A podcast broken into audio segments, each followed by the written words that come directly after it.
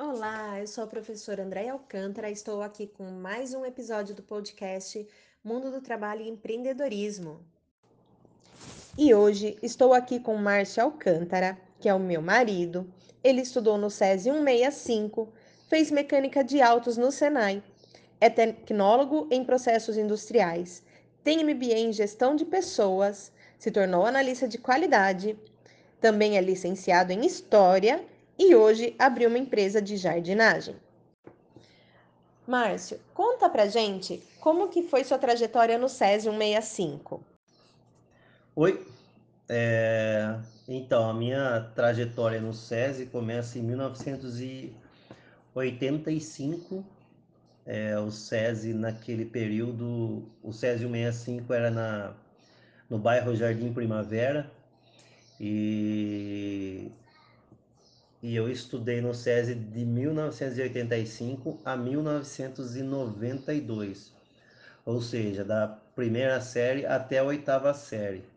Naquele período, o SESI ainda não tinha o ensino médio. Se o SESI tivesse ensino médio, provavelmente eu teria estudado o ensino médio também no SESI, mas não tinha ensino médio. Então, foram oito anos estudando no, estudando no SESI e como eu morava na Vila Industrial, então foram oito anos assim. É, não complicado, porque naquele período a criançada tinha um pouco mais de liberdade, mas assim, é, a distância da minha casa, da Vila Industrial, até o SESI era pelo menos uns 5 quilômetros ou mais. Então a gente fazia esse, esse percurso a pé, né? Então foi, foi, foi oito anos que a gente andou bastante, bastante quilometragem aí para conseguir concluir o, o, o ensino fundamental. E que lembranças você tem do SESI?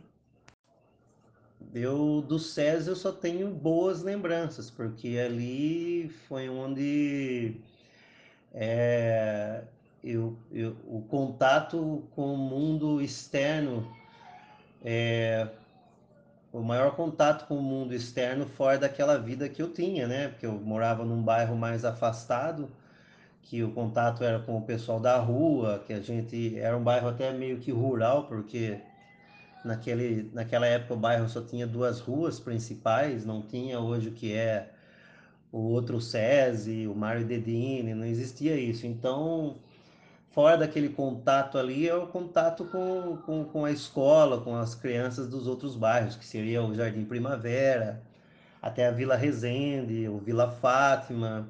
Então, a gente percorria por esses bairros para chegar até a escola.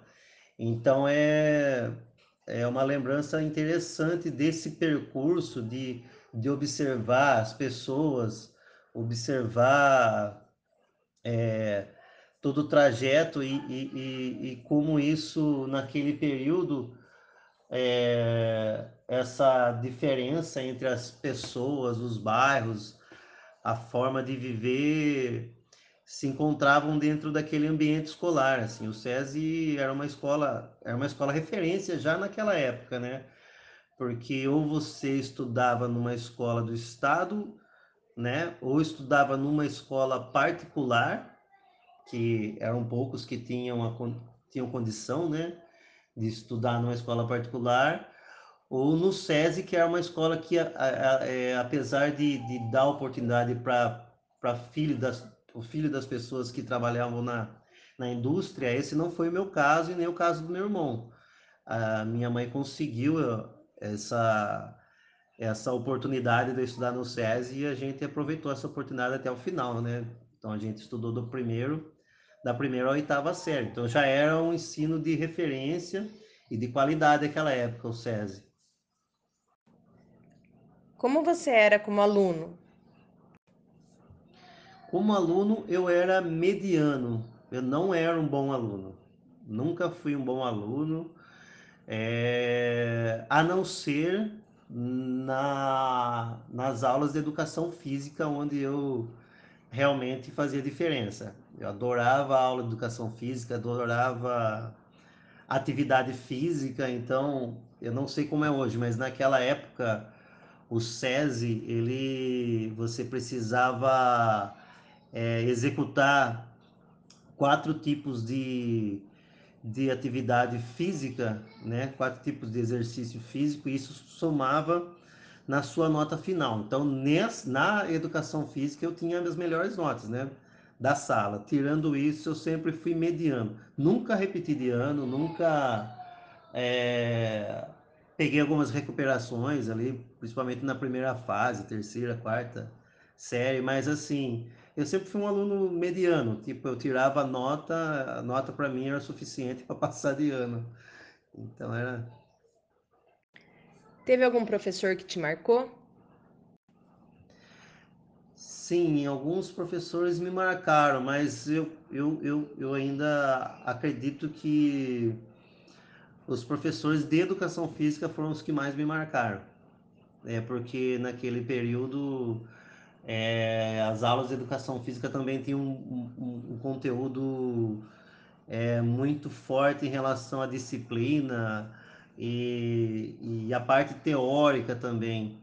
Então, tanto o seu Hélio como o seu Roberto, que eram os dois professores de educação física, eles marcaram muito até numa até na questão da, da gente ter disciplina. Que naquela época não dava para brincar com o professor, não. Eles realmente colocavam disciplina na sala. Nunca vi ninguém desrespeitar um professor ou sair fora do, do, do campo da, da, da, da, da linha, da regra da sala, entendeu? Então, é, isso me marcou muito naquele período. E o que te levou a fazer o Senai? O Senai naquele período era meio que um caminho natural, né? A gente está falando do começo dos anos 90. É, no começo dos anos 90, principalmente do bairro que eu vinha, da cultura que eu vinha, o nome até já fala, Vila Industrial, né? Por que, que é Vila Industrial? Vila Industrial porque é, uma, é um bairro cercado por indústria, né? Então, daquela, naquela, naquele período, a nossa cultura era. É, não tinha uma cultura de eu vou terminar o, o, a escola e vou fazer uma faculdade. Se falava muito pouco em faculdade, pelo menos no, é, entre os meus amigos, entre as, as pessoas que eu convivia, desde a escola até o bairro. Então era meio que um caminho natural a gente terminar o ensino fundamental e ali já começar a pensar em uma profissão para seguir, para trabalhar dentro de uma, de uma empresa.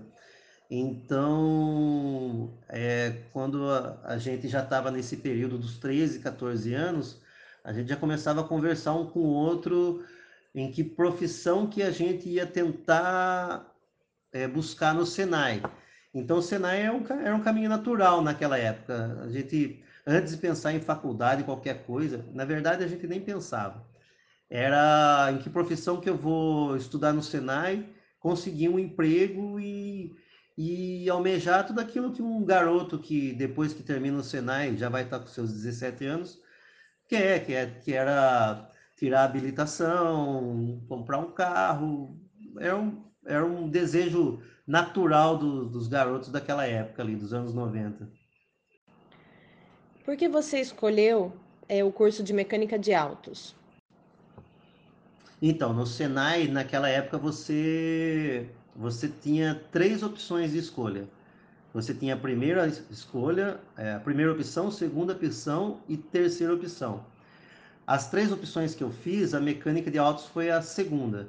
A primeira opção seria torneiro mecânico, a segunda opção mecânica de autos, como já falei, e a terceira opção caldeiraria. É... o torneiro mecânico, que era a minha primeira opção, ela foi preenchida muito rápido porque era uma profissão que tinha poucas vagas. Mas depois, né, com o tempo, porque naquele período a gente não tinha é, não tinha tanta informação é, sobre a profissão, ou seja, a gente ia meio, às vezes meio pelo nome, ou porque o pai de um amigo falava, é, ou tipo porque o torneiro mecânico ganhava bem. Eram essas referências que a gente tinha. Mas depois que eu que eu entrei como mecânico de autos, eu percebi que foi a melhor escolha, até pela minha até pelo meu o meu processo, né? Como eu como eu sou, como como eu era como pessoa, eu era uma pessoa mais dinâmica e mais ativa. Tanto o torneiro mecânico quanto o, o soldador, que seria da área de caldeiraria, são profissões que trabalham muito parado, muito concentrado. E o mecânico de autos não, é uma, uma profissão mais dinâmica, que você dirige os carros e que você é, atua com mais dinamismo. Então, eu acredito que eu, até sem querer, acabei escolhendo a, professor, a, a profissão mais correta pela minha, é, pela, minha, pela minha personalidade, pelo meu jeito de ser. E onde começou o interesse por jardinagem na sua vida? Então, jardinagem, o interesse real por jardinagem começou na pandemia. Porque jardim eu já tenho, já tinha interesse, sempre gostei de planta, né? É lógico que tiveram períodos diferentes na minha vida. Eu cresci é, ajudando a minha avó a cuidar, minha avó e meu avô cuidar de planta, de, de horta tal. E, ou seja, isso na minha infância. Depois teve um período que eu não tive contato mais, né? Que é essa fase mesmo da adolescência e tal. E aí esse interesse voltou lá já na, na fase dos 20 e poucos anos, quando eu fiquei um tempo desempregado e, e, e aí tinha o quintal da casa da minha mãe, eu comecei a plantar uma muda, plantar outra, acabei é, fazendo pomar no fundo da casa dela. E depois, já agora, depois dos 30 e poucos anos, né? Que a gente mudou na nossa casa, em que a gente montou, que eu que fiz o jardim e tal, mas até então era só hobby, era só cuidar do nosso jardim. Agora, cuidar do jardim das pessoas é, é, apareceu por necessidade, porque como eu trabalhei a minha vida inteira dentro de uma empresa, eu nunca fui um prestador de serviço, é, eu não tinha muita opção, porque eu tinha que cuidar das, dos, dos meninos na pandemia, não tinha como trabalhar numa empresa, porque a gente estava em casa, então apareceu um jardim para cuidar, outro jardim para cuidar, e eu percebi aí uma oportunidade para poder prestar serviço. Ou seja, não depender de uma empresa, depender, depender de mim, né? Depender do meu conhecimento, depender daquilo que eu, que eu, que eu desenvolvi nesse período para poder cuidar do jardim de outras pessoas, né? Então não seria um vínculo com uma empresa, seria uma, uma oportunidade que eu criei para poder prestar serviço. E que caminho que você precisou percorrer para começar a atuar no jardim né, de, da casa de outras pessoas, né? De realmente ir lá e abrir uma empresa de jardinagem para começar a atuar é, nessa área? É, o caminho, qualquer área que você vai começar a atuar, o caminho é, é primeira, a primeira coisa é, é, é buscar o, o conhecimento, buscar informação sobre aquela área. Então, hoje, com o advento da internet, a gente tem muita, muita informação. Então comecei a buscar informação, buscar é, entender como é realmente esta prestação de serviço. Eu fui é, fazer um curso na, no Sebrae que te dá uma visão melhor de, de pessoa jurídica, né? Que seria uma empresa, de você saber diferenciar a, a sua empresa, a sua pessoa jurídica da sua pessoa física eu fui buscar fazer mentoria com pessoas que já atuam na área. Então, ou seja, hoje é, é possível você pegar uma pessoa que atua 15 anos na área e, e você faz uma mentoria com ela para saber se realmente aquilo é viável. Então, eu comecei a percorrer esse caminho, né? É, e, e também é investir em, em ferramentas e investir em conhecimento. E como toda toda profissão é, demora um tempo, então tem que ter muita paciência, tem que ter perseverança, tem que acreditar. As coisas não acontecem da noite para o dia, é, mas elas acontecem no, no, tempo em que elas têm que acontecer, porque você vai ter que ter um período para adquirir o conhecimento, até chegar a atuar realmente no, no, na, no campo, né? No, no jardim de uma pessoa, enfim. Porque o jardim ele pode variar de um jardim simples a um jardim mais sofisticado. E o que vai fazer a diferença é o conhecimento que você busca, né? Para estar tá atuando naquela, naquele jardim, naquela área ali, para saber o que realmente você está falando e fazendo. Márcio, e fala uma coisa para mim. Você usa a matemática na sua vida pessoal e profissional?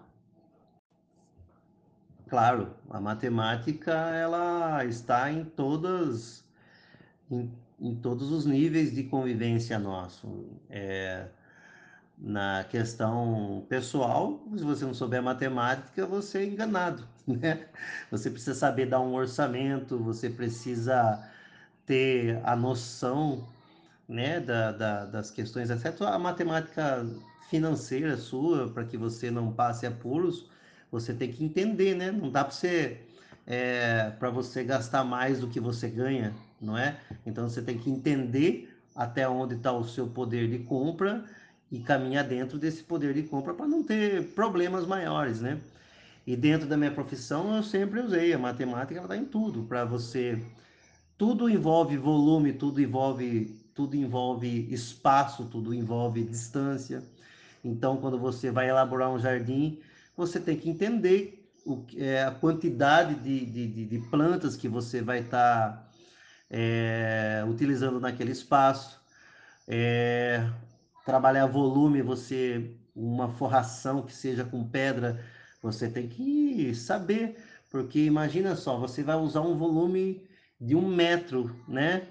Um metro cúbico de pedra. E aí você acaba pedindo dois metros cúbicos. O que, que o, o seu cliente vai fazer com mais um metro cúbico ali na frente da casa dele. Então você tem que ter noção de espaço, né?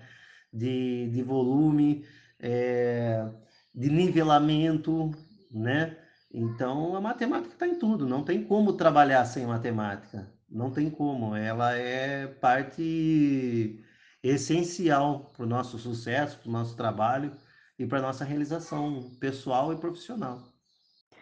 E que conselho você deixa para os jovens hoje que precisam tomar decisões em relação às questões profissionais? Então, eu não sei se eu sou a melhor pessoa para dar um conselho, mas eu, o conselho que eu daria é nunca tenham medo.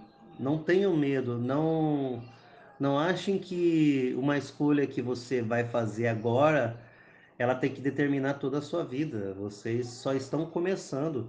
Eu estou fazendo escolha ainda, eu tenho, eu estou com 44 anos, eu ainda estou fazendo escolhas, eu ainda estou escolhendo, eu ainda estou mudando. E quando a gente tem medo, a gente paralisa, a, é, a gente não consegue sair do lugar. Então não tenho medo. Às vezes uma escolha que você vai fazer agora um trabalho que você vai realizar durante alguns anos da sua vida, ele é só um preparo para algo que vai vir depois. Então, veja só, eu trabalhei na área que eu fiz, o Senai, acabei trabalhando na área de mecânica, depois fui trabalhar em empresa, trabalhei na Clabin durante alguns anos da minha vida, que é uma área completamente diferente, que é a área de, de papéis, né?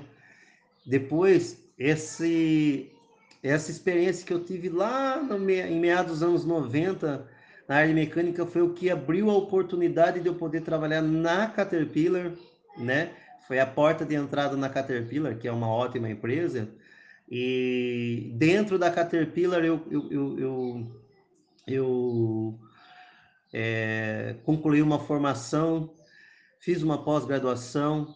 Lá dentro mesmo eu comecei é, encontrar oportunidades e acabei entrando na área de qualidade. Depois de oito anos trabalhando na área de mecânica e trabalhei mais alguns anos na área de qualidade e nada é perdido, nada, todo conhecimento que a gente vai adquirindo durante a nossa trajetória, ele, ele, ele nunca é perdido, ele sempre vai te ajudar em alguma situação. Um exemplo, é, a área de qualidade, tudo precisa de qualidade. Tudo precisa. É, todo lugar que você vai trabalhar, o que vai fazer a diferença no seu trabalho é a qualidade com que você trabalha. Ou seja, eu trabalhei na área de qualidade na Caterpillar, mas trabalhando com, com plantas, isso não muda a qualidade do meu trabalho, a qualidade da limpeza que eu deixo, entendeu? É, a qualidade com que eu atendo aquela pessoa. Então, não tenho medo. É, é, e outra coisa que se eu pudesse falar, se eu pudesse voltar lá no começo dos anos 90 e dar um conselho para mim mesmo, é, eu ia falar para mim, procure trabalhar com algo, tente descobrir algo que você gosta muito, não aquilo que te dá dinheiro, entende?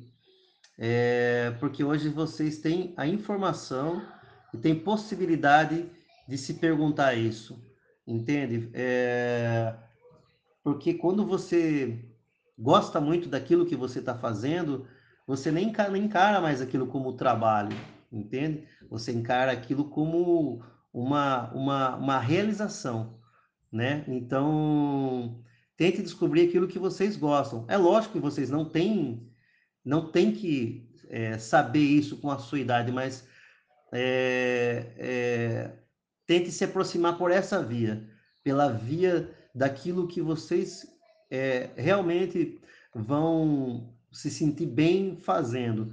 Não vão pela questão pela questão financeira, porque a questão financeira ela é ela ela ela supre até um período da nossa vida. Depois a gente precisa estar mais conectado com aquilo que a gente realmente gosta. Eu acredito que as pessoas conseguem ter uma uma realização melhor, né? Uma uma maior realização fazendo aquilo que realmente elas gostam de fazer. É o único conselho que eu tenho para dar. Não tenham medo e tente encontrar aquilo que você realmente gosta, aquilo que te dá uma, uma sensação de, de, de satisfação de estar tá fazendo. Márcio, muito obrigada pela sua participação. Eu desejo muito sucesso aí na sua área de jardinagem e com certeza é muito bom fazer aquilo que se gosta, porque a gente se diverte todo dia, né? Muito obrigada.